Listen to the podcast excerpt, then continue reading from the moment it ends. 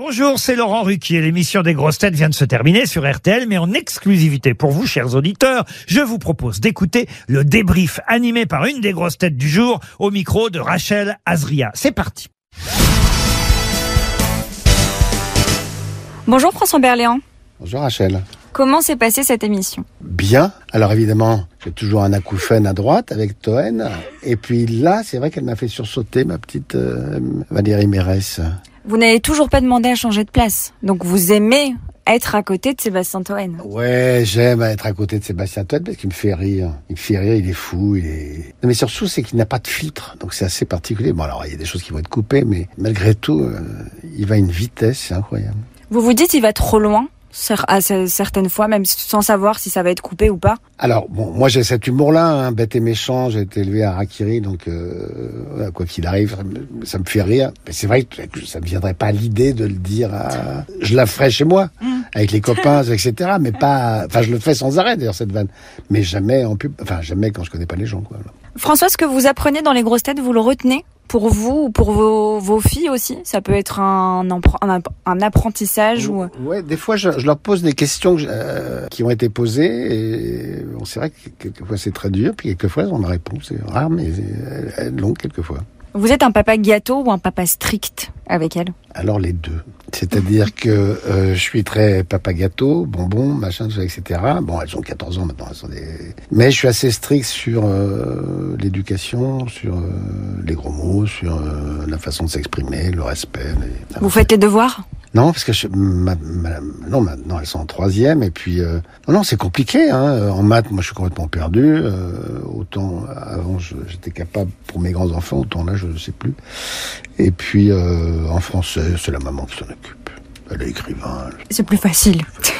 Vous disiez dans une interview, le théâtre c'est ma vie, alors plutôt théâtre que cinéma, pourquoi ce choix? Parce que euh, dans le théâtre, c'est une heure et demie. D'abord, c'est vivant, on a, du, on a le public, et donc c'est lui qui décide. Euh, ce que le public ne sait pas, c'est que il, il est un personnage à part entière dans la pièce. C'est-à-dire que si euh, le public fait du bruit, si euh, s'il tousse, on va jouer différemment. S'il rit quand on doit rire, eh ben c'est magnifique. Quand il ne rit pas alors qu'il doit rire, eh ben voilà, ça change, ça fait changer complètement la. Donc c'est vraiment un personnage à part entière. Et puis euh, voilà, moi je préfère le théâtre parce que c'est euh, une heure et demie, deux heures de, de, de jeu, c'est un plan séquence, euh, c'est sans filet, et ça c'est le métier quoi. Après acteur, bon bah euh, ouais, c'est agréable dans le sens où on peut reprendre si on s'est trompé. euh, bon, on devient connu euh, des spectateurs par le cinéma et pas par le théâtre. Qui vous a inspiré au cinéma quand vous avez commencé? Michel Serrault. Michel Serrault, pour moi, voilà, c'était le, le patron. Et euh, Michel Serrault, lui, c'était Michel Simon, et moi, c'est Michel Serrault. Voilà. J'imagine que vous avez refusé des rôles. Lequel vous avez peut-être le plus regretté dans votre carrière, s'il y en a un? Non, je, je, je n'ai pas refusé de, de rôle. euh, Enfin, j'ai refusé des rôles, mais j'ai, sans regret, ouais, non, non. Aucun regret, puisque je, on, on m'a pas proposé un grand film Mm. euh, que j'aurais loupé, donc euh, non, j'ai aucun, j'ai aucun regret. Et c'était quoi Vous aviez euh, le oui facile ou vous regardiez vraiment bien euh, le scénario, etc. avant? Non, maintenant j'ai maintenant j'ai plus Louis facile. Avant j'avais Louis facile. Maintenant euh, c'est plus les noms qui.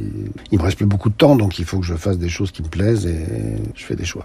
François, on va terminer avec votre actualité. Qu'est-ce que vous faites en ce moment? Qu'est-ce que vous allez faire? Je suis en tournée encore avec euh, Arestrup dans 88 fois l'infini. Donc euh, là on va attaquer la Suisse, euh, la Belgique, euh, un petit peu la France là. Après je vais faire une série pour France Télévisions avec Julie Depardieu. Et je vais faire un film de Nicolas Vanier qui est une fable écologique qui je pense va être un, un gros carton parce que voilà ça va parler un petit peu à tout le monde. C'est tout à coup dans notre société actuelle, en 2023, Internet ne marche plus. Et si Internet ne marche- plus, plus rien ne marche. Et donc on retrouve des racines bah qui, ont perdu, c'est-à-dire qu'il n'y a plus d'essence, il n'y a plus rien, il n'y a plus, de téléphone, il n'y a plus de téléphone portable, plus de télé, il n'y a plus de... Voilà, et donc il n'y a plus aucun moyen de savoir ce qui se passe dans, le monde, ce qui est pas plus mal d'ailleurs. Et euh, Mais enfin, on retourne à l'état euh, bah, du 19e siècle, sauf que euh, a un rapport avec le 21e siècle, et donc comment on fait C'est assez joli, c'est vraiment un beau film. On a hâte de tous ces projets.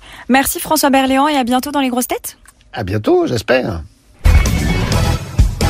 Merci d'avoir écouté le débrief des grosses têtes. Soyez au rendez-vous demain pour une nouvelle émission à 15h30 sur RTL ou encore en replay sur l'application et bien sûr toutes nos plateformes partenaires.